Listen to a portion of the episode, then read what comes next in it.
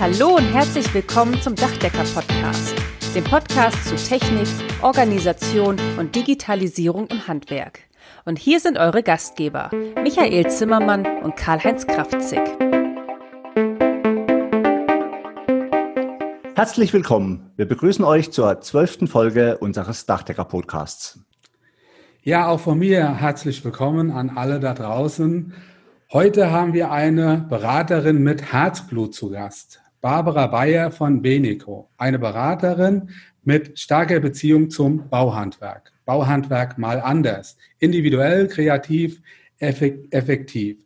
Barbara, das habe ich auf deiner Webseite gelesen, das weiß ich auch. Das klingt sehr spannend. Lass uns doch ein wenig mehr über dich erfahren. Stell dich doch mal kurz unseren Zuhörern vor.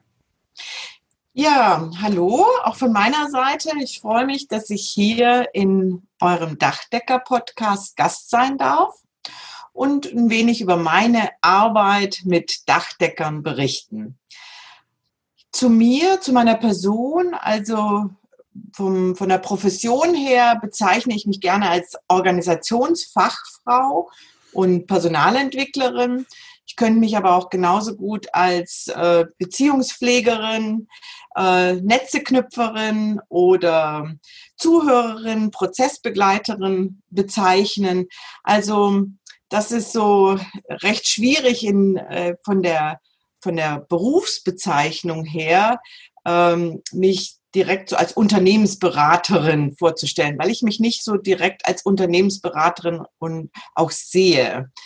Ähm, ja, kurzum, was tue ich? Ich begleite Betriebsinhaber, Betriebsinhaberinnen und deren Teams dabei, langfristig die nötigen Freiräume zu schaffen oder auch chaotische Abläufe besser zu organisieren, die Stärken der Mitarbeiter und Mitarbeiterinnen zu fördern und deren Potenziale dann auch effektiver zu nutzen. Warum individuell, kreativ und effektiv, hast du gefragt. Ich sag mal, meine Beratung, die kommt nicht von der Stange, sondern die ist sehr individuell auf den jeweiligen Betrieb abgestimmt. Und meine Vorgehensweise bezeichne ich als sehr kreativ. Und das Ergebnis ist entsprechend effektiv. Ja, ja, das stimmt, das kann ich bestätigen. Also Barbara, wir kennen uns ja jetzt schon ein paar Jahre und ähm, ja, ich würde jetzt von meiner Seite, ich hoffe, du siehst das genauso, uns auch als Freunde bezeichnen. Also bist eine Freundin von mir und auch ja auch eine Beraterin. Ich kenne das, also wie gesagt, ich auch in unserem Betrieb. Du hast uns auch schon unterstützt, aber ich habe dich kennengelernt als Barbara Bayer und als ja, Betriebsberatung Bayer. Jetzt hast du einen Kunstnamen, nennen wir es mal so, Beneco. Ja, warum hast du dich denn umgetauft? Warum hast du umfirmiert? Erklär uns das doch mal bitte. Gerne. Ja, die BNECO steht für Beratung, Netzwerk und Coaching. Als Organisationsfachfrau, was ich vorhin schon sagte, bin ich also in erster Linie mal beratend tätig. Das heißt, ähm, entweder werde ich für ganz bestimmte Anliegen angefragt, also als Beispiel zur Verbesserung der Büroorganisation, oder ich überprüfe auch die Gesamtorganisation und erstelle dann am Ende einen Analysebericht und äh, einen Fahrplan mit ganz gezielten Handlungsempfehlungen. Dann bin ich als Berater tatsächlich im Unternehmen. Als Coach äh, fokussiere ich mich jeweils auf die Führungskraft oder auch auf die Teambildung. Das heißt, hier geht es dann mehr darum, äh, Vertrauen in der Zusammenarbeit zu schaffen. Ähm, da geht es für die Führungskraft, für den Unternehmer darum, wieder mehr Selbstbestimmung zu erlangen. Das heißt, äh, hin zur Selbstbestimmtheit, also weg von der Fremdbestimmtheit. Ähm, es geht darum, Klarheit in Entscheidungsprozessen zu erlangen. Ähm, ja, und ich glaube, da geht es auch vor allen Dingen darum, bei der Führungskraft, also dem meist dem Unternehmer oder der Unternehmerin, ähm, die darin zu stärken, neue Perspektiven einzunehmen und die eigenen Verhaltensmuster, Verhaltenskompetenzen entsprechend zu erweitern. Und ähm, ich habe so ein Motto, das ähm, ist für mich ganz wichtig, dass also Führung Spaß machen darf, Führung darf Freude bereiten, Führung darf Lust machen. Und ähm, ich sehe Führung als etwas ganz Wertvolles an, denn ich unterstütze dabei, die Menschen sich weiterzuentwickeln. Und das ist meine Aufgabe als Coach, also Beratung und Coach. Und jetzt haben wir das Netzwerk noch da drinnen, also ähm, im Namen Beneco. Und das Netzwerk war mir deswegen wichtig, weil ich in der Vergangenheit immer wieder auch festgestellt habe, dass im Laufe des Beratungsprozesses bei meinen Kunden ganz spezielle Expertisen angefordert waren oder gebraucht wurden.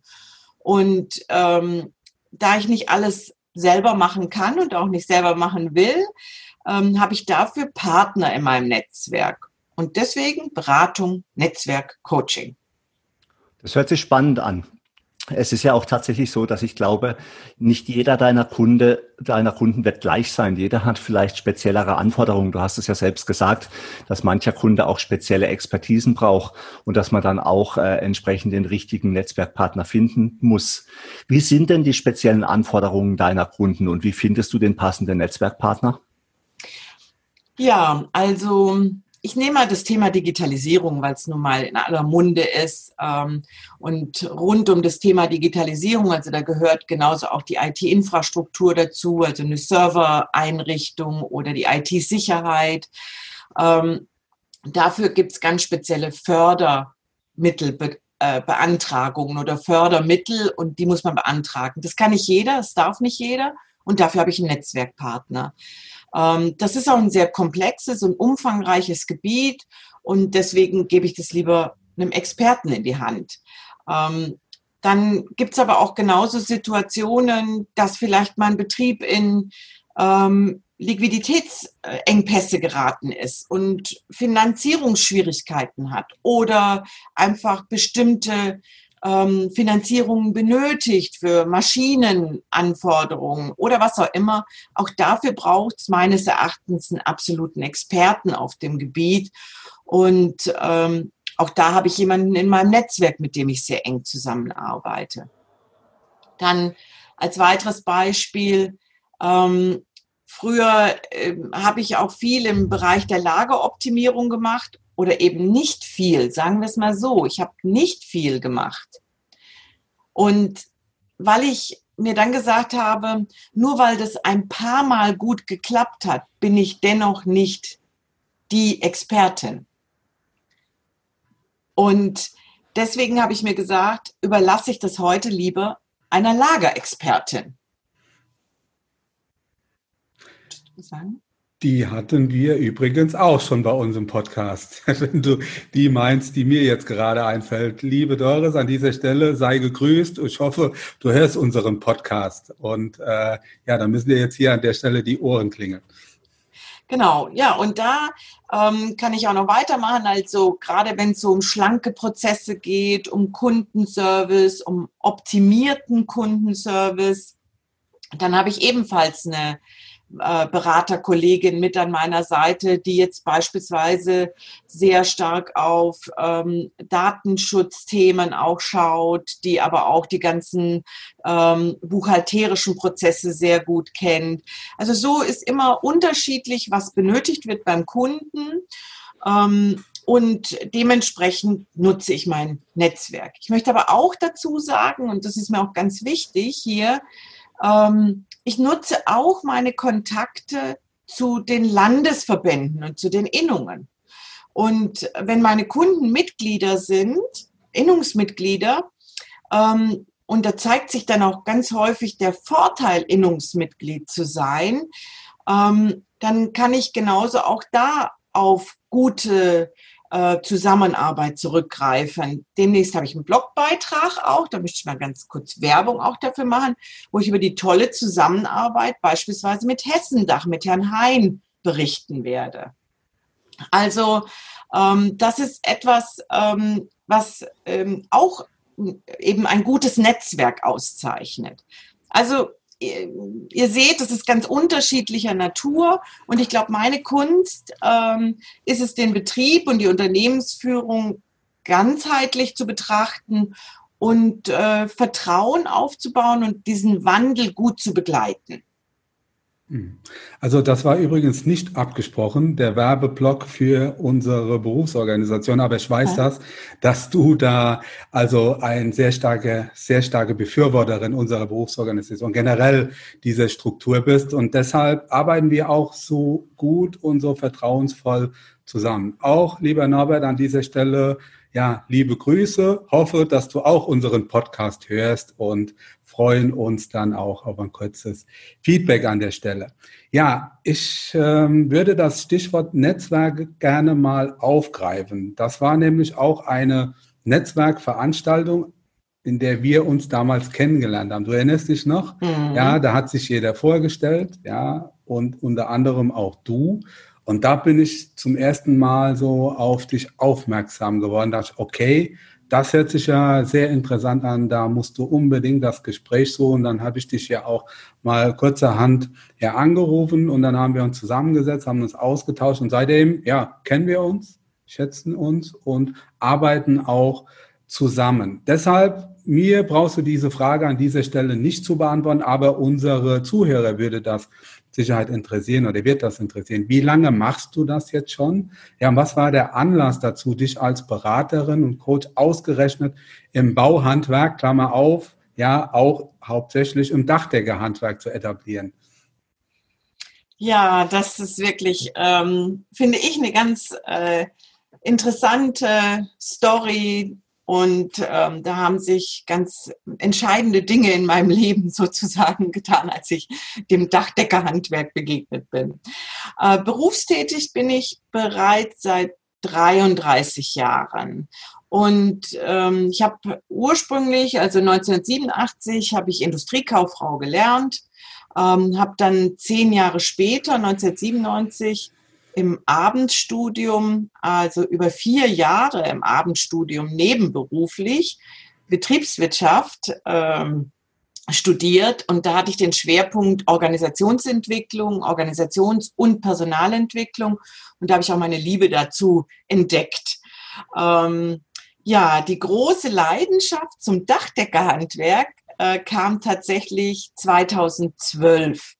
Ähm, damals hat mich meine Schwägerin gefragt, ob ich mal den Betrieb ansehen könnte und äh, höre und staune. Es ist ein Dachdeckerbetrieb, den also mein Bruder führt. Und aus dieser harmlosen Bitte ähm, hat sich in der Tat also mein ganzes Berufsleben verändert. Und ja, lieber André, auch an dieser Stelle herzliche Grüße. Jetzt haben wir so fast alle komplett. Also ähm, zu dem Zeitpunkt damals 2012 war ich ähm, angestellte Vorstandsberaterin in einem großen Entsorgungsunternehmen und ich bezeichne mich jetzt mal mit, ähm, äh, mit Stolz auch als sehr erfolgreich. Ich bin dann damals zu unserem Vorstandschef gegangen und habe gesagt, ab sofort arbeite ich nur noch zwölf Tage im, im Monat. Und den Rest der Zeit, den habe ich dann tatsächlich dem Betrieb meines Bruders gewidmet. Und das fast über ein Jahr. Ich bin ich dann wirklich mitgegangen auf die Baustellen, zu den Kundengesprächen, war bei den morgendlichen ähm, Einweisungen dabei, war mit den Jungs auf der Baustelle, habe mich ins Büro gesetzt, habe viel beobachtet, habe mir viel angeguckt. Ja, und ähm, habe da viel gelernt und gesehen, da gibt es eine ganze Menge Hebel. Und mein Bruder, der hatte sich 2000, äh, im Jahr 2000 selbstständig gemacht, hat seinen Dachdeckerbetrieb gegründet und bis 2012, also wäre der nie auf die Idee gekommen, jetzt irgendwie jemand externes um Rat zu bitten bei seiner Unternehmensführung.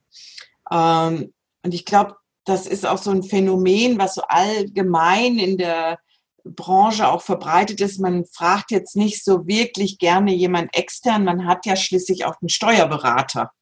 Ähm, und äh, der ist so im Grunde genommen, ähm, der wird ganz häufig bezeichnet als derjenige, der einen unterstützt dabei. Also da gebe ich dir, da gebe ich dir recht, aber da muss ich mal kurz zwischen reingehen. Also Steuerberater ist super, ja. Wenn man einen Steuerberater hat, der jetzt nah bei dir ist, ja, und die Zahlen auch wirklich nah bei dir sind und auch stimmen, dann hast du schon eine gute Begleitung. Also ich kenne das aus dem eigenen Haus. Wir haben immer sehr, sehr aktuelle Zahlen. Aber ein anderes Thema, was du ansprichst, das fällt mir auch brutal auf. Ich glaube, die meisten Handwerker sind einfach zu stolz, um Hilfe anzunehmen. Und dabei wäre manches mit kleinen Hilfsmitteln relativ gut auf den Weg zu bringen. Ja, das, ähm, das stimmt. Also da gebe ich dir natürlich vollkommen recht, nicht nur, weil ich ja auch meine Arbeit äh, damit nochmal bekräftige. Aber es äh, war tatsächlich so, wir haben den Betrieb äh, meines Bruders äh, relativ schnell auf einen guten gemeinsamen Erfolgskurs gebracht und mit wenig Hebeln teilweise und manche Dinge, die haben auch länger gedauert, die haben einen längeren Prozess nach sich gezogen. Und dann habe ich mich 2014 letztendlich dazu entschieden, sozusagen aus dieser Bitte damals meine Berufung zu machen, habe das Angestellten-Dasein aufgegeben äh, und die Betriebsberatung Bayer gegründet. Und im Januar 2020, also erst Anfang des Jahres, dann aus der Betriebsberatung Bayer die Beneco oder auch 3BNC ähm, ja, umgewandelt, die Betriebsberatung umgewandelt. Genau. Ja, ihr habt es ja beide schon gesagt, dass, ja, da zähle ich mich ja auch äh, drunter, die Zielgruppe des Bauhandwerks, ja, in dem Fall speziell Dachdeckerhandwerk. Wir sind ja sehr lösungsorientiert und in der Regel auch an einer direkten praktischen Umsetzung interessiert und nicht dafür bekannt, erstmal lange Pläne zu schmieden und ja, sondern wir wollen direkt ran und alles, was man am Ende des Tages nicht in irgendeiner Form auch äh, als Ergebnis sieht, das hat ja auch für viele, das schließe ich mich nicht aus, nicht unbedingt so den Wert. Also bei mir war es genauso. Ja, ich finde mich da wieder. Also ich hätte am Anfang auch nie, wäre ich nie auf die Idee gekommen, mir jetzt einen Berater, eine Beraterin zu holen, um spezielle Aufgaben oder ja, will nicht sagen Problem, aber um spezielle Aufgaben zu lösen. Ähm, wie ist das jetzt so bei dir im Tagesgeschäft, Barbara? Wie kommen deine Kunden zu dir oder wie veranlasst du ja deine Interessenten, Kunden zu werden? Wie kommen die mit dir in Kontakt? Mhm. Also zunächst mal logischerweise mein guter Ruf, den ich mir mittlerweile erarbeitet habe auf dem Markt. Ähm, es ist äh, in der Tat so, also 70 Prozent meiner Kunden sind tatsächlich Dachdecker oder Spengler, Klempner Betriebe. Und äh, das ähm, und in, im Laufe der Zeit, im Laufe der letzten Jahre hat sich dann äh, haben sich dann einige andere Gewerke sozusagen noch aus der Bauinstallation oder aus dem Ausbaugewerbe hinzugesellt. Ähm, was führt Betriebsinhaber, Inhaberinnen dazu, mich zu kontaktieren? Ich würde das mal gerne so beschreiben. Also, dass die meisten Betriebsinhaber, Inhaberinnen viele Jahre oder bereits schon viele Jahre so am absoluten Limit arbeiten, um ihr Handwerksunternehmen gewissenhaft zu führen und immer wieder verschiedene Hebel zwar versuchen, dass eine Entlastung kommt, aber so richtig ist sie nicht in Sicht. Und mit der Zeit geht schon fast so ein bisschen die eigene Liebe zum Beruf, also zum Handwerk an sich verloren. Und ähm, so der ein oder andere stellt sich dann die Frage, so nach dem Sinn von all diesem ganzen Stress, warum tut man sich das an? Äh, dieses dauernde Rotieren in so einem Hamsterrad, also das zehrt unglaublich ähm, so am eigenen, an der eigenen Gesundheit. Und ähm, Manche, die wünschen sich auch ein besseres Miteinander im Betrieb oder auch einfach nur mehr Spaß in, bei der Arbeit. Manche sprechen auch davon, dass sie gerne, dass sie sich wünschen, dass die Mitarbeiter mehr Eigenverantwortung übernehmen. Aber sie, das bekommen sie irgendwie nicht so richtig vermittelt. Einige sagen, ich würde ja gerne delegieren, aber keiner kann die Aufgabe so gut wie ich. Also unabhängig von der Betriebsgröße, ob drei Mann oder 60 Mann. Ähm, ich stelle immer wieder fest, oft ist der Chef, die Chefin die beste Fachkraft im Unternehmen. Und wenn sie nicht da sind, dann macht so den Anschein, als wenn alles so drunter und drüber läuft und irgendwie nichts mehr richtig funktioniert. Und ich glaube, was all diese Menschen, diese Führungspersönlichkeiten auszeichnet, ist eine sehr große Liebe zu ihrem Beruf und auch ein sehr hohes Verantwortungsgefühl. Einerseits für ihren Betrieb, für ihre Mitarbeiter, für ihre Familien, für ihre Kunden, allerdings nicht unbedingt für sich selbst. Also da hapert es manchmal am Verantwortungsgefühl. Und mit dieser Liebe sozusagen zum Beruf und diesem Verantwortungsgefühl steigt die Bereitschaft für den Betrieb häufig wirklich über die eigenen Grenzen hinauszugehen. Und das heißt eine körperliche, aber auch eine mentale Überbelastung. Und die wird dann irgendwann mal zum Dauerzustand. Und dann fängt es an zu leiden, das Unternehmen, die Stimmung ähm, äh, wird schlecht im Unternehmen, im Privatleben gibt es Schwierigkeiten, die eigene äh, Gesundheit leidet, ob das jetzt Übergewicht, Rauchen, Schlaflosigkeit, Gereiztheit, egal, all das fängt an ähm, sozusagen sich zu zeigen. Und dann bleibt auch keine Zeit mehr tatsächlich für so strategische Überlegungen. Und dann fängt auch irgendwann mal an, die Freude und der Spaß an der Arbeit wegzufallen. Also ähm, kurzum, die Betriebsinhaber oder Inhaberinnen erkennen jetzt zu dem Zeitpunkt, das muss anders gehen, das geht so nicht mehr und haben aber jetzt nicht unbedingt so die Optionen oder die Ideen, wo packe ich das jetzt an und dann kontaktieren sie mich. Also grundsätzlich kann ich das alles bedenkenlos unterschreiben, was du jetzt gerade aufgezählt hast. Und Michael und ich haben ja Teile davon auch schon selbst erlebt und dann einfach auch äh, andere Wege gesucht, um das zu verbessern. Und ich glaube, wir waren, wir waren bisher auch ganz erfolgreich da drin. In einer Sache möchte ich dir aber ein klein bisschen widersprechen. Du schreibst, manchmal stellst du fest, dass der Chef und die Chefin die Besten im Betrieb sind. Ich glaube, das stimmt nicht immer hundertprozentig. Ja, manchmal erlebt man auch wirklich, dass ein Betrieb, du hast es ja auch so ein bisschen angedeutet und kannst es vielleicht gleich noch mal ein bisschen ausführen. Manchmal stellt man auch fest, dass im Betrieb die Stimmung so brutal schlecht ist, weil eben der Chef und die Chefin oder die Führungskräfte einfach nicht mit ihren Mitarbeitern umgehen können oder weil sie halt dauergenervt sind oder dauergestresst sind. Und wir alle wissen ja, das liegt meistens nicht an der Person selber, die kann ja echt lieb und nett sein.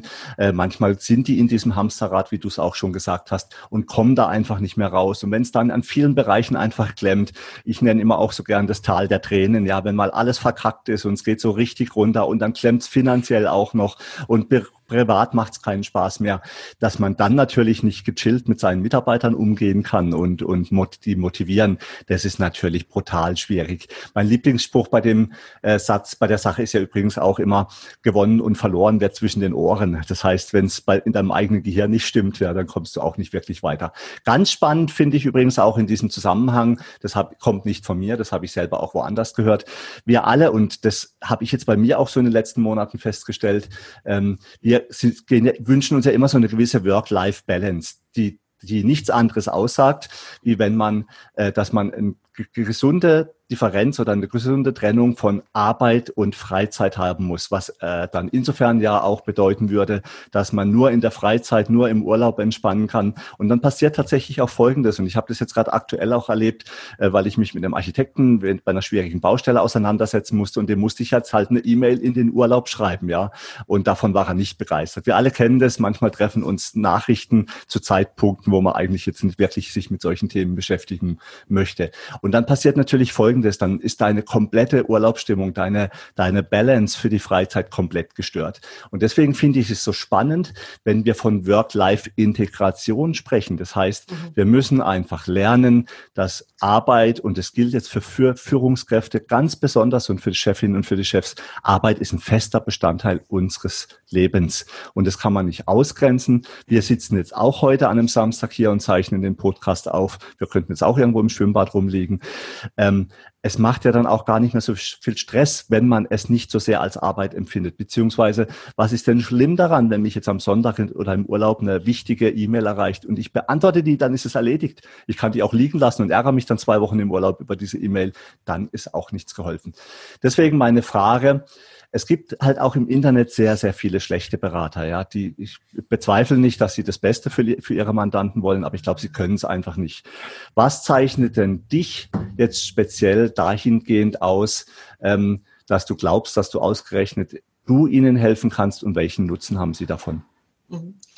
Also Karl-Heinz, ich ähm, wäre jetzt am liebsten ein paar Mal in das ein oder andere reingesprungen, was du gesagt hast, weil äh, ganz toll fand ich, dass du nochmal gesagt hast, es ist tatsächlich nicht die Work-Life-Balance, sondern die Work-Life-Integration. Ja, also ähm, nochmal genau dahin zu gucken. Ich meine, wir wachen morgens auf und beginnen letztendlich ja schon mit der Arbeit, indem wir im Kopf irgendwie schon so abspielen lassen, was kommt denn da alles jetzt auf uns zu, was läuft denn da. Also es hat einen unglaublich hohen Anteil, ähm, die ganze äh, Arbeitswelt in unserem Leben. Und wenn wir natürlich gerne arbeiten und gerne ähm, äh, die, die Arbeit auch mit Leichtigkeit irgendwo nehmen, dann ist es, dann ist es ja nichts Schweres. Ne? Und deswegen finde ich auch Work-Life-Integration als die weitaus bessere Bezeichnung. Ähm, vielleicht auch nochmal eine Sache. Es ist definitiv nicht so, dass der Chef meist die beste Fachkraft ist. Er glaubt es zu sein. Ja, und das ist ja oft die Krux daran. Er ist nicht der Beste unbedingt oder die Beste. Aber deine Frage äh, war ja so, was, was zeichnet mich aus? Warum glaube ich jetzt, dass äh, ich ausgerechnet den Kunden oder meinen Kunden helfen kann? Ich habe da so ein Zitat, was ich immer ganz gerne nehme. Das ist von Albert Einstein und es sagt, Probleme kann man niemals mit derselben Denkweise lösen, durch die sie entstanden sind. Und ich glaube, dass es einfach manchmal notwendig ist, von außen Impulse auch zu bekommen, um die Dinge anders zu betrachten. Also meine Herangehensweise, die ist zunächst mal nicht auf rein theoretischem Wissen aufgebaut, sondern ich spreche ja mittlerweile von 33 Berufsjahren und 55 Lebenserfahrungsjahren.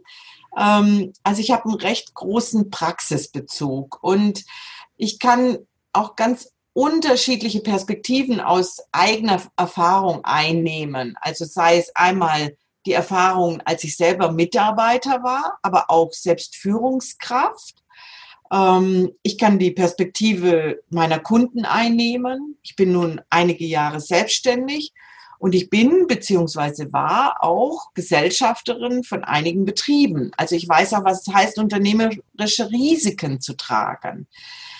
Und ich habe erfahren, was es heißt, ähm, wenn man mit Mikromanagement führt und welche Konsequenzen das schlimmstenfalls haben kann.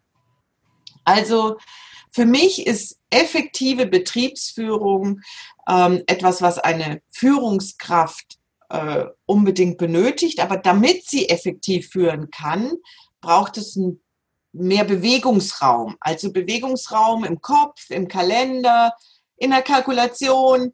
Also damit die Führungskraft eben nicht passiv reagiert, sondern aktiv agieren kann. Und damit ähm, der Chef wiederum ausreichend Zeit hat für einen kühlen Kopf, braucht dann unterstützendes Team. Also ein Team, welches ihm auch den Rücken frei hält und damit auch den Kopf frei hält. Und der Nutzen, mit mir zusammenzuarbeiten, der liegt sicherlich in erster Linie darin, dass ich die vorhandene Führungsstärke, die in einem liegt, zunächst mal ausbaue, ähm, und vielleicht auch den Werkzeugkoffer, der in der einen oder anderen Sache vielleicht brach liegt, äh, äh, mit neuen kreativen Werkzeugen bestücke.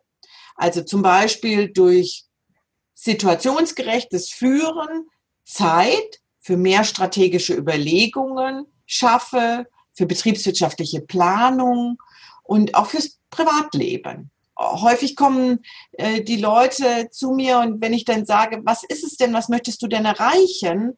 und es wird dann gesagt, ähm, ich möchte einfach wieder besser schlafen äh, und mal wieder durchschlafen, dann, dann weiß ich, dass es also richtig, ja, da, da, da geht es richtig ums Eingemachte. Ne? Also nicht schlafen können ist echt scheiße. Ne? Und ähm, naja, und auch darin, dass wir gemeinsam dann die Organisation neu ausrichten, eine neue Orientierung geben. Das geschieht durch Zielsetzung und durch Mitarbeitergespräche, durch Delegieren lernen und eben immer wieder, was ich immer wieder holen kann, um Vertrauen, was wir schaffen.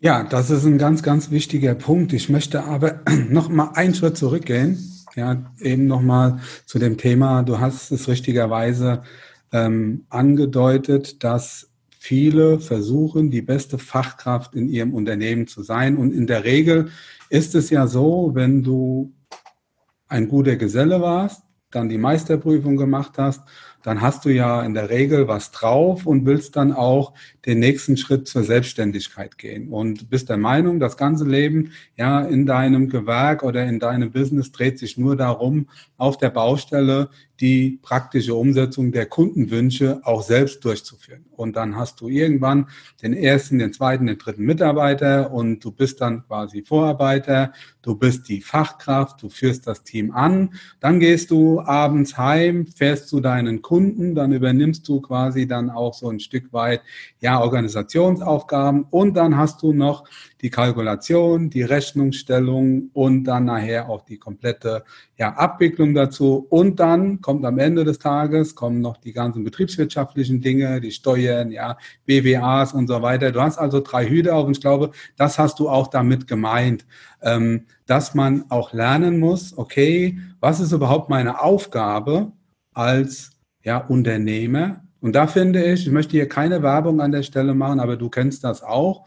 Babste, da haben wir uns ja auch drüber unterhalten. Ich weiß auch, dass du da den auch persönlich kennst, das Buch vom Stefan Mehrath auf dem Weg zum erfolgreichen Unternehmer. Und ich muss ganz ehrlich sagen, das Buch hat mir einiges gezeigt. Das hat mir auch so ein Stück weit so richtig die Augen geöffnet. Und deshalb sage ich das auch an dieser Stelle. Ich würde das auch gerne, ja, nee, ich mache das auch. Ich würde das jedem empfehlen, sich das mal entweder anzuhören in Form eines Hörbuchs oder, wenn man will, das auch durchzulesen.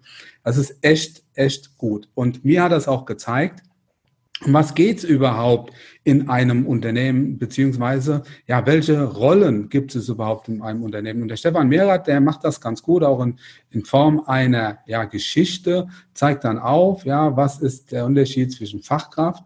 Er nennt es dann das nächste, das dazwischen ist Manager, das wäre bei uns der Meister, der technische Betriebsleiter. Und was sind die unternehmerischen Aufgaben?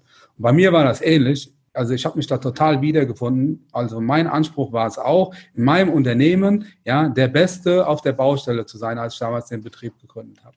Nur ist es dann irgendwann ein Unterschied, ob du einen Betrieb gründest, bist quasi so ein Stück weit jetzt im Vollgasmodus, willst dich etablieren oder du bist Unternehmer und ja leitest dein Unternehmen in ruhige Fahrwasser und bestimmst Strategie und Richtung, Ausrichtung des Unternehmens. Ich glaube, das hast du damit gemeint und ich glaube, das ist auch wichtig, dass man da, ja, dass man da so ein Stück weit Hilfestellung liefert. Und wie gesagt, ich kann das Buch nur empfehlen. Du kennst es auch. Babse, du hast es auch gesagt, du findest es auch gut. Ich hoffe, ich unterstelle dir jetzt hier nichts, äh, was du da nicht äh, mit bestätigen würdest. Du hast aber noch ein sehr, sehr interessantes Wort gebraucht, Mikromanagement. Ja, das würde ich mir gerne noch mal genauer von dir erklären lassen. Da ich weiß, dass du das sehr gut kannst, ja, bitte erklär uns das mal. Ja, ich gehe gleich auf das Wort Mikromanagement ein. Ich möchte tatsächlich auch noch mal was zu dem Buch sagen von Stefan Merath. Ich empfehle das häufig auch meinen Kunden. Äh, ich empfehle auch das Buch Dein Wille geschehe von Stefan Merath. Ähm, habe auch schon den einen oder anderen Kunden sogar auf Seminar von Stefan geschickt, ähm, weil ich ihn als äh, sehr gut empfinde, äh, weil er sehr augenöffnend ist und wir arbeiten dann eben an bestimmten Themen weiter. Also insofern ähm, kann ich das tatsächlich unterstützen und auch hier ähm, finde ich, äh, ja, dass es, dass es hilfreich ist, wenn es so Impulse gibt in unterschiedlicher Form, damit man einfach über sein Handeln, über ähm, sein Tun nochmal nachdenkt, anders nachdenkt, weil es geht auch einfacher grundsätzlich. zum Thema Mikromanagement. Ähm, also das beziehe ich mal darauf, dass ganz viele Betriebsinhaber, Inhaberinnen eben, wie wir jetzt schon ein paar Mal gesagt haben, davon ausgehen, dass sie alles selbst machen müssen am besten, weil sonst funktioniert es ja nicht so gut. Und sie haben auch so eine Art Glaubenssatz, den sie da verfolgen. Also nur ich beherrsche die Aufgabe richtig oder ohne mich geht hier gar nichts. Also das sind so Dinge, die sind so verinnerlicht und die sind auch manchmal verstärkt dadurch, weil sie vielleicht schlechte Erfahrungen gemacht haben. Und ich ähm, hatte damals 70 Mitarbeiter und bin sozusagen diesem Trugschluss auch selbst aufgesessen. Zu glauben, äh, ich muss jede, äh, ich muss über jede operative Aufgabe Bescheid wissen. Ich ähm, habe wirklich eingefordert, ständig und stets über jeden Stand im Projekt Bescheid zu wissen. Ich habe immer nach dem Motto gehandelt, oh, lieber nochmal kontrollieren, weil Kontrolle ist besser als Vertrauen. Da werde ich ja eh nur enttäuscht. Ähm, also ich war getrieben von der Perfektheit ähm, und ganz nebenbei bemerkt, äh, meist führt Perfektheit zum genauen Gegenteil. Ähm, also ich habe mir eingebildet, nur ich bin die einzige Expertin auf dem jeweiligen Gebiet, nur ich kann das. Und wenn ein Mitarbeiter zu mir kam, dann sagte der, dann, dann habe ich meistens gesagt, okay, komm, gib her, ich mache das schon. Kannst ja eher am schnellsten und am besten. Also ich habe wirklich ja ein Mikromanagement par excellence betrieben. Und das führte dann zu dem, was auch du, Karl-Heinz, vorher schon mal sagtest, zu immer mehr Fehlentscheidungen auch oder auch zu gravierenden negativen Auswirkungen bei meinen Mitarbeitern, also zum Beispiel zu einem sehr hohen Krankenstand hat das am Ende geführt. Das hat aber auch zu einer ganz hohen Unzufriedenheit in der Gruppe geführt. Das hat zu Unzufriedenheit bei den Kunden geführt, zu Qualitätsproblemen. Und bei mir hat es am Ende zu einer totalen Erschöpfung geführt. Also komplett in die Grätsche gegangen. Und erst als ich so zur Ruhe kam, wurde mir eigentlich klar, dass ich meine Mitarbeiter zur Unselbstständigkeit erzogen habe. Also das, ich, ich war vollkommen unklar im Prioritätensetzen, ich war unklar im Darstellen meiner Erwartungen, ich habe mit Angst geführt, ich habe mit Misstrauen geführt und ich habe mich ständig selbst zum Engpass gemacht.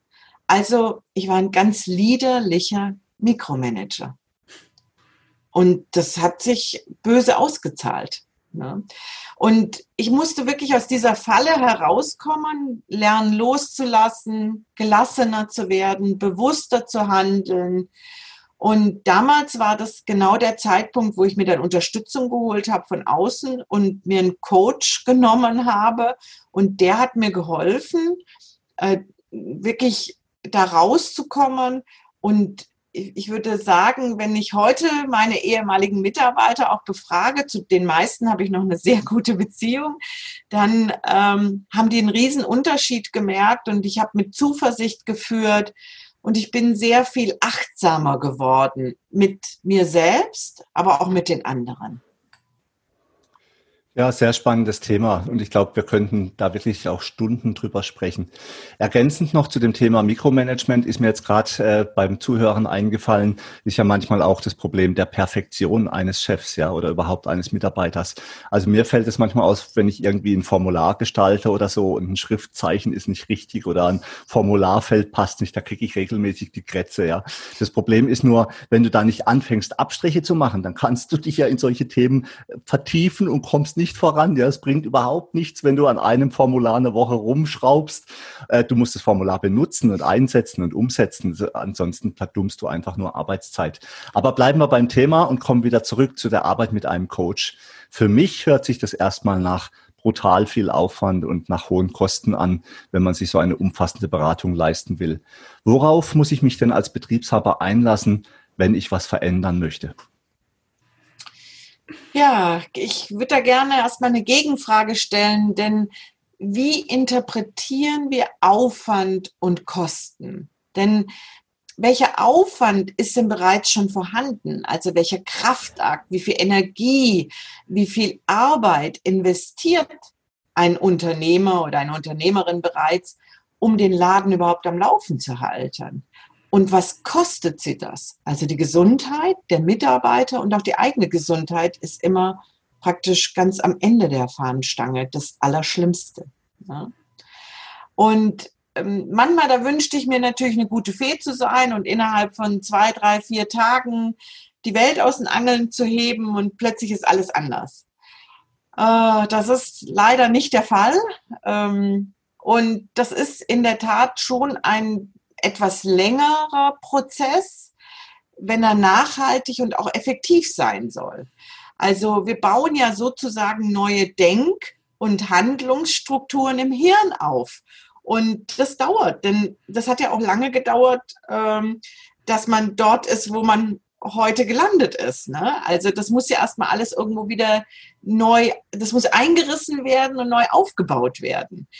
Allerdings grundsätzlich geht es schneller ähm, und es funktioniert auch schneller, wenn eine hohe Einsicht oder auch ein hohes Bewusst, eine hohe Bewusstheit der Beteiligten vorhanden ist. Ähm, ich, ich nenne das gerne immer so ein Mehrphasenmodell. Und da kommt es eben ganz stark darauf an, wie gut der Auftraggeber oder und auch die Mitarbeiter bereit sind, sich einzulassen und mitzumachen. Weil das ist immer ein 50-50-Deal. Ich gebe einen Teil, die geben einen Teil. Ich gebe einen Teil, die geben einen Teil. Das ist nicht wie ein Werkauftrag und ich liefere hier was ab, sondern das ist immer, das muss immer von beiden Seiten etwas sein. Und an meiner Leistung, da klebt jetzt nicht unbedingt ein Preisschild. Das ist ganz schwierig zu beziffern. Also, weil ich verkaufe meine Zeit. Also was ganz Wertvolles denn das ist ja meine Lebenszeit. Und ich verkaufe auch Zeit ähm, oder ich liefere auch Zeit, so würde ich es mal sagen, die verkaufe ich nicht direkt, sondern ich beschäftige mich sehr, sehr stark mit den Anliegen meiner, meiner Kunden.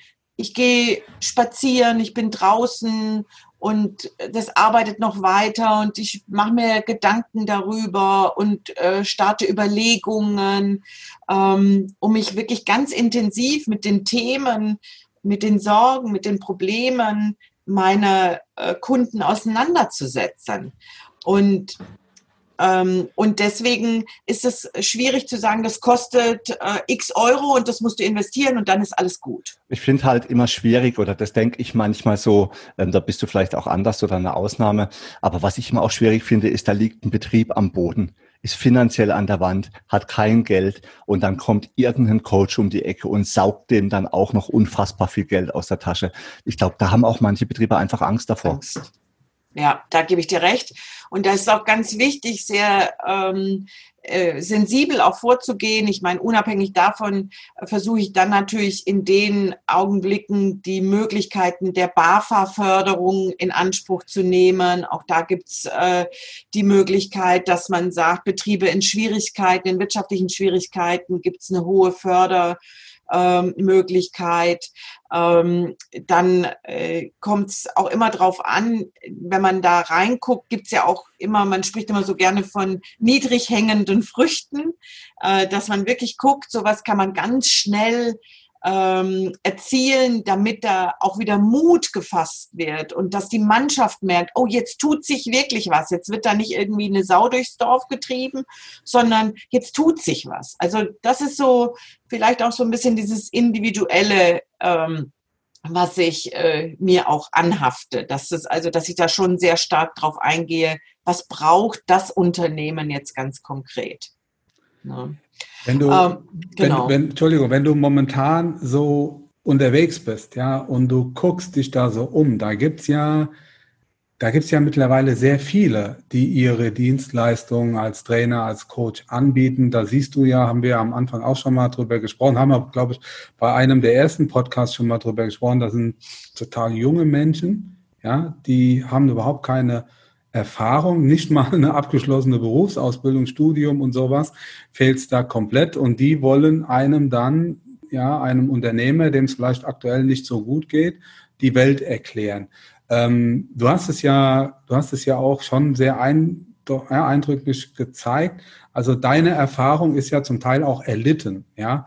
Und Erfahrung ist ja ja nur zum Teil auch hat das was mit ja mit Alter zu tun, sondern was machst du aus deinem Erlebnis? Ich kenne durchaus ältere Kolleginnen und Kollegen, denen würde ich die Erfahrung total absprechen, weil die immer wieder die gleichen Fehler machen. Du hast ja auch aus deiner eigenen Erfahrung gelernt, wie es nicht gut ist, ja, und wie man es besser gehen kann. Und du gibst jetzt dein, ja, dein Wissen weiter, ja, also auch deine Erfahrung aus dem, was du auch negativ erlebt hast, dass es anderen so nicht geht.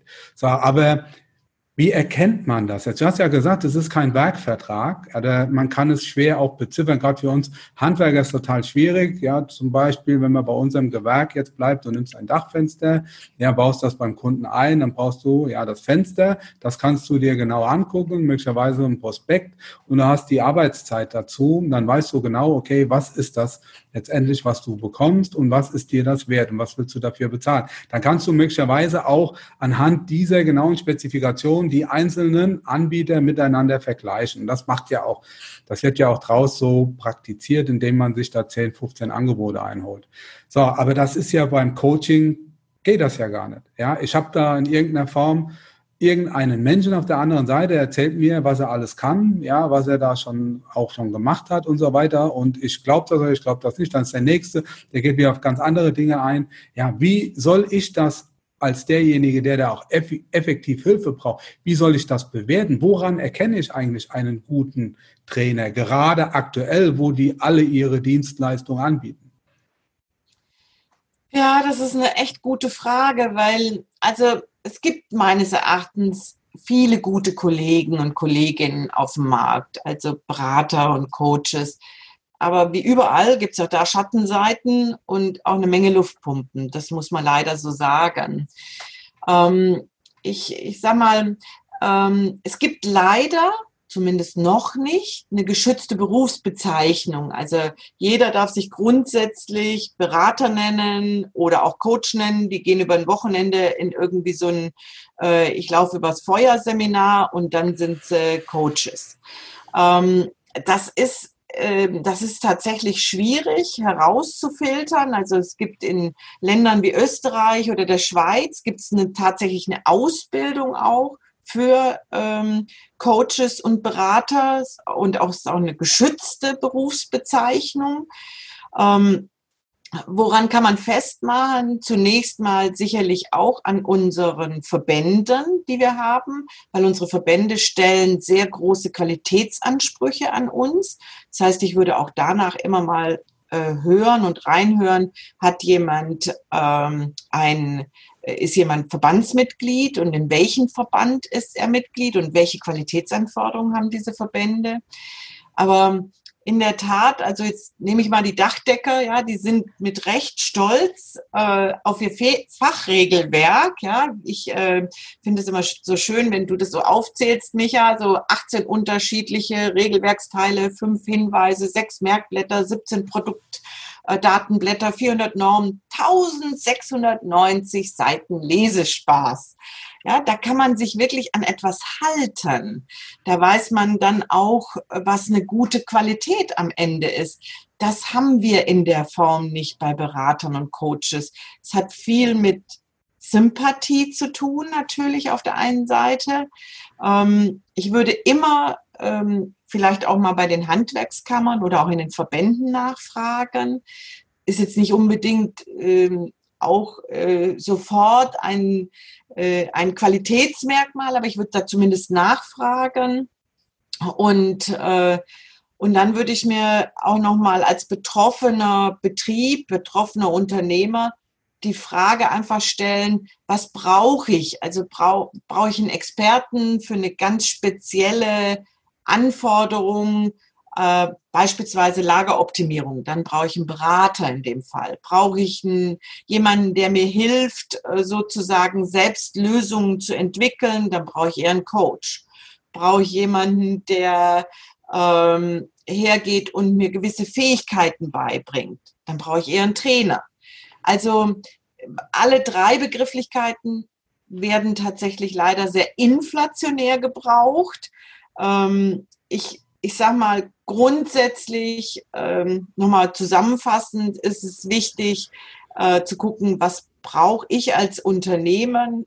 Schau in den Verbänden, ist derjenige vielleicht in einem Verband, frag da auch nochmal ganz explizit nach, frag vielleicht auch bei den Handwerkskammern oder Innungen oder Landesverbänden nach, ob die da schon irgendwelches Wissen drüber haben oder wen sie empfehlen würden. Und naja, ansonsten hoffe ich einfach mal, dass die schon lange geforderte äh, oder die, ja, die lange geforderte Berufs, äh, ähm, Bezeichnung oder die Begrifflichkeit, den, den äh, Beruf des Beraters und Coaches auch zu schützen, auch sich irgendwann durchsetzt. Ja. Ich, ich glaube, ich glaube, das ist richtig, ähm, dass man irgendwann mal tatsächlich irgendwie einen Nachweis darüber führen muss, über welche äh, Eignung man verfügt, solange man das halt irgendwie in Papierform oder im Internet auch nachweisen sollte. Ähm, das andere Problem, was ich eigentlich sehe, was das Thema Coaches angeht, dass man halt wie du auch schon gesagt hast, einfach selbst kaum entscheiden kann, wer wirklich gut geeignet ist. Was ich als spannendes Thema finde, und wenn ich so die Jahre zurückdenke, wie ich mich selbst persönlich weiterentwickelt habe, ich habe brutal viel über Podcasts gelernt, ja, oder gehört. Weil du kannst im Internet oder bei Facebook viel lesen darüber, ob einer ein toller Coach ist oder nicht. Aber ich finde, wenn du dir mal ein paar Podcasts von irgendjemandem angehört hast und mal so gehört hat, wie gehört hast, wie der tickt und wie der redet und was der für eine Einstellung hat. Und wenn du dich dann mal intensiver damit beschäftigst, ich glaube, dann kann man relativ schnell rausfinden, ob schon jemand geeignet ist oder nicht. Und bis dahin bleibt halt einfach auch die Empfehlung, dass man einfach Leuten, die ein bisschen Ahnung davon haben und auch gute Coaches kennen, denen vertraut und äh, sich dadurch vielleicht Coaches empfehlen lässt. Kommen wir mal noch ähm, zu einem äh, Thema Mitarbeitermotivation. Vielleicht kannst du unseren Zuhörern jetzt und gleich aber auch mal einen ganz konkreten Tipp geben, wie man eigentlich perfekt führt. Ja, gerne. Also ähm, ja, perfekt führen oder auch Mitarbeiter motivieren. Ich glaube, da ist als erstes gilt mal äh, nicht zu demotivieren. Und damit äh, motiviert man schon automatisch. Und äh, das, äh, was mir dazu spontan so einfällt, ist, wenn ein Mitarbeiter mit einer Frage kommt, sich selbst ähm, nochmal klar zu werden, den Mitarbeiter nicht von sich abhängig zu machen. Also sozusagen den eigenen Problemlösungsreflex zu unterdrücken und sich zu fragen, ähm, ja, Will ich jetzt das Problem tatsächlich wieder zurück? Will ich das auf meinem Tisch? Will ich das auf meinen Schultern? Und ist das jetzt wirklich eine Chefaufgabe? Also immer wieder vor Augen zu halten, den Mitarbeiter nicht auf der Problemseite stehen zu lassen, sondern den Mitarbeiter zum Problemlöser zu machen.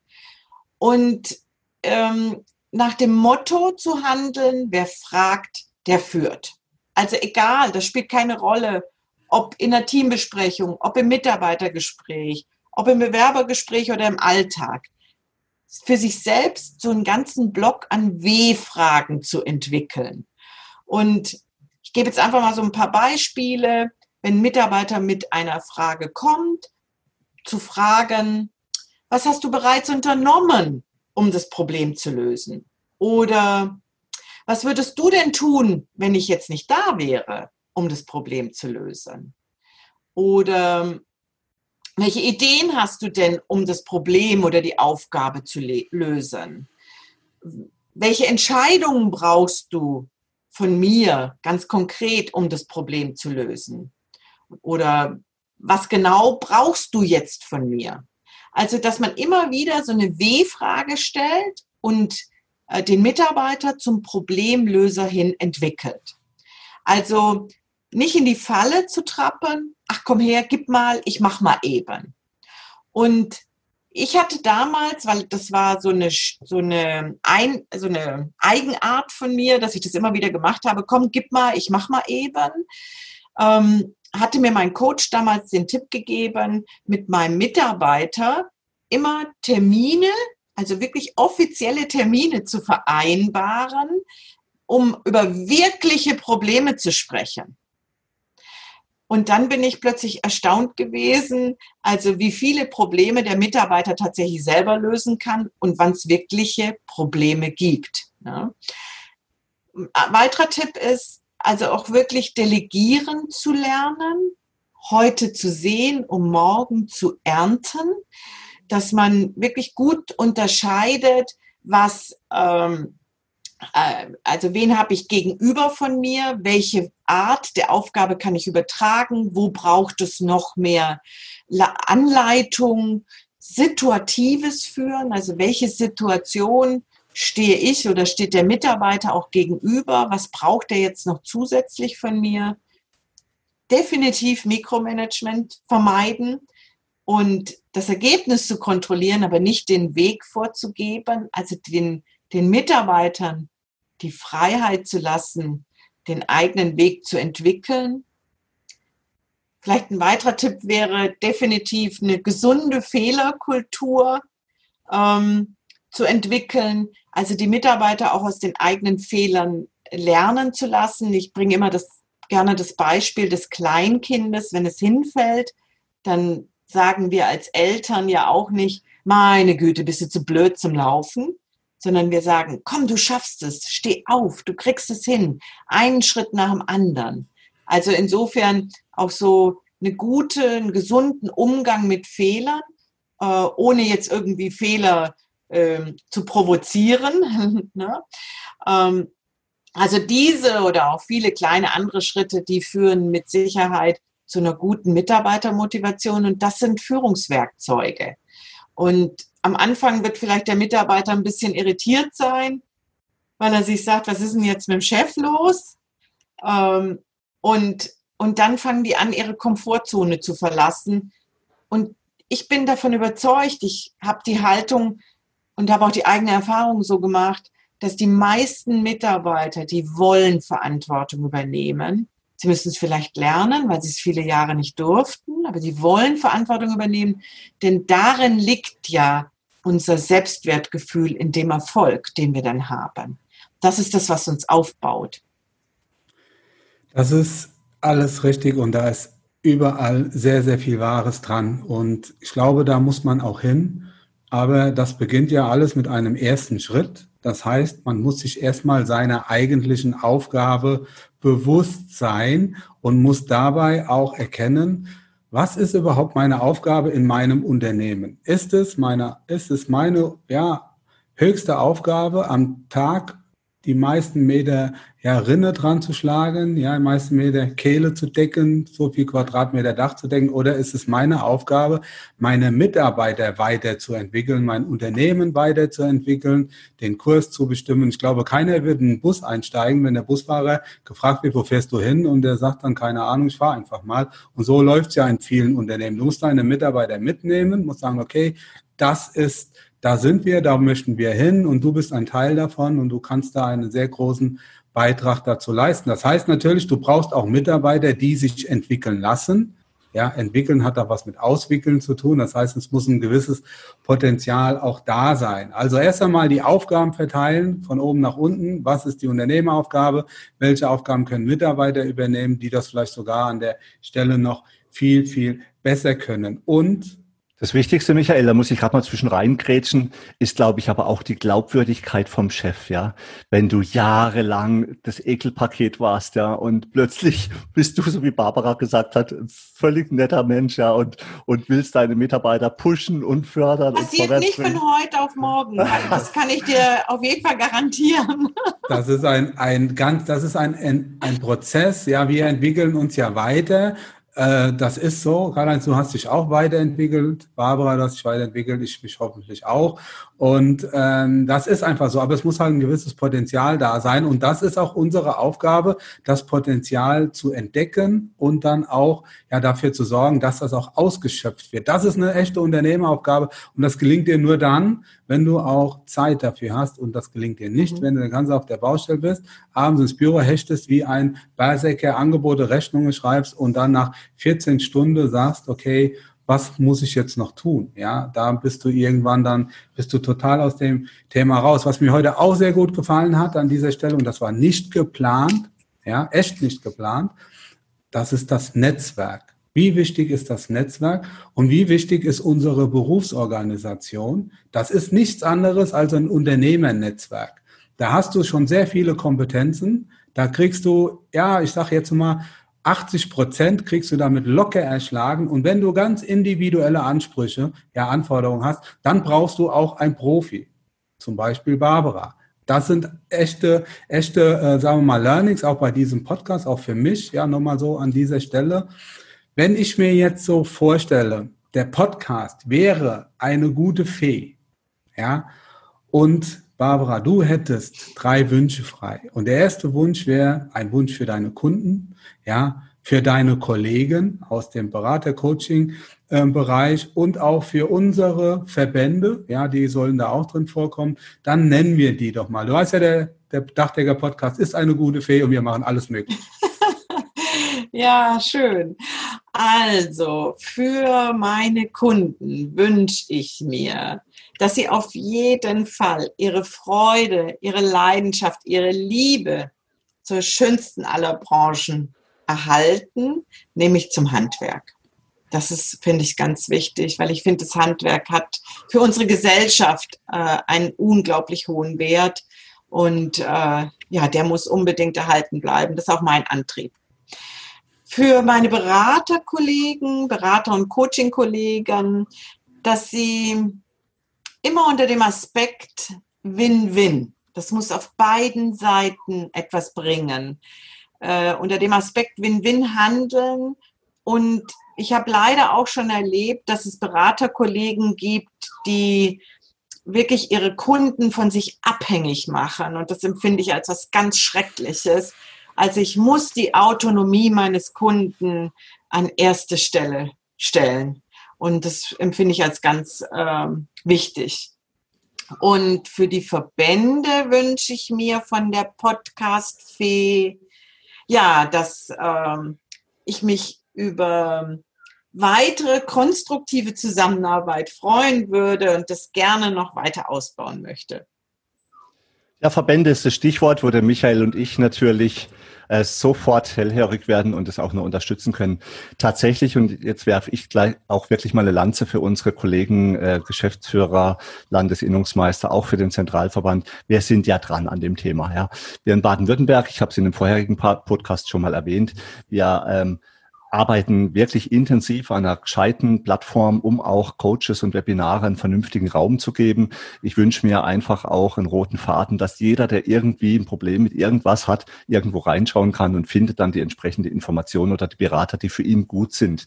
Und ähm, auch der Zentralverband arbeitet extrem an diesem Thema und äh, will auch eine gemeinsame Plattform auf den Weg bringen. Und ich glaube, das ist enorm wichtig. Bisher wurstelt jeder so, und das gilt jetzt übrigens nicht nur für das Dachdeckerhandwerk, sondern ich glaube für alle Handwerkerverbände. Jeder Verband in Deutschland wurstelt irgendwie so vor sich hin, hat seinen eigenen Berater, hat seine eigene Ausbildung.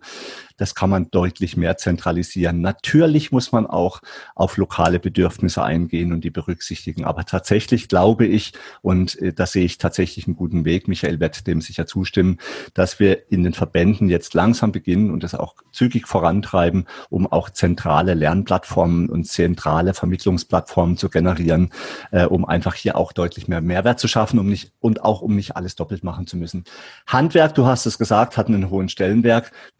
Ich ich glaube, das merkt man jetzt auch in Zeiten von Corona. Mhm. Denn wenn wir uns mal umschauen, sind wir doch mal ehrlich, die einzigsten, die im Moment wirklich Vollgas geben und auch äh, Bewegung in der ganzen Geschichte drin halten, das ist das Handwerk. Glücklicherweise, das sagen wir immer wieder, Michael und ich, und dafür sind wir auch dankbar und demütig, dass es so ist. Glücklicherweise kann das Handwerk wirklich viel bewegen. Und ich verstehe natürlich auch den Frust von anderen Unternehmern, die gerne würden, aber nicht dürfen. Ja, ich glaube, was Schlimmeres gibt es ja auch für einen Unternehmer gar nicht mehr, äh, als ähm, dass man einfach begrenzt wird und seiner Arbeit nicht nachgehen kann. Aber das Handwerk ist wichtig, das bleibt wichtig. Und deswegen ist es auch wichtig, dass wir gut ausgebildete Chefinnen und Chefs haben, um das voranzutreiben. Damit kommen wir so langsam zum Ende dieses Podcasts. Barbara, wir werden natürlich ähm, deine Infos in unseren Shownotes entsprechend verliken. Wir bitten unsere Zuhörer, Barbara, auch entsprechend bei Facebook und allen anderen sozialen Medien fleißig zu liken. Das hilft uns, Coaches und Beratern oder überhaupt auch unseren Podcastern weiter, damit wir unseren Job machen können, äh, den wir ja zum Teil auch ehrenamtlich oder, sage ich mal, ohne echten Benefit äh, für den Anfang dann ausführen. Von meiner Seite herzlichen Dank auch an unsere Zuhörer Und ähm, ich gebe das Wort an meinen Kollegen Michael Zimmermann. Ja, du, also hast ja schon fast äh, das Ende eingeläutet, aber ich glaube, das machen wir jetzt auch an dieser Stelle. Es war ein super Podcast, hat mir total viel Spaß gemacht, ist wieder lang geworden, aber dafür auch genauso informativ. Ja, von meiner Seite auch vielen Dank an euch alle fürs Zuhören. Vielen Dank, liebe Babse, meine Freundin, dass du dabei warst. Vielen Dank, Karl-Heinz. Ja, nochmal Danke an alle Zuhörer. Macht's gut und vor allen Dingen bleibt gesund. Ja, euer Dachdecker Podcast. Danke euch. Tschüss. Damit sind wir nun am Ende vom heutigen Podcast. Wir wünschen euch viel Freude bei der Arbeit und dass auch in Zukunft alles optimal bedacht ist. Wenn euch der Podcast gefallen hat, freuen wir uns, wenn ihr ihn euren Freunden und Kollegen weiterempfehlt und auch in den sozialen Medien liked und teilt. Bis zum nächsten Mal, wir freuen uns auf euch. Euer Michael Zimmermann und Karl-Heinz Kraftzig.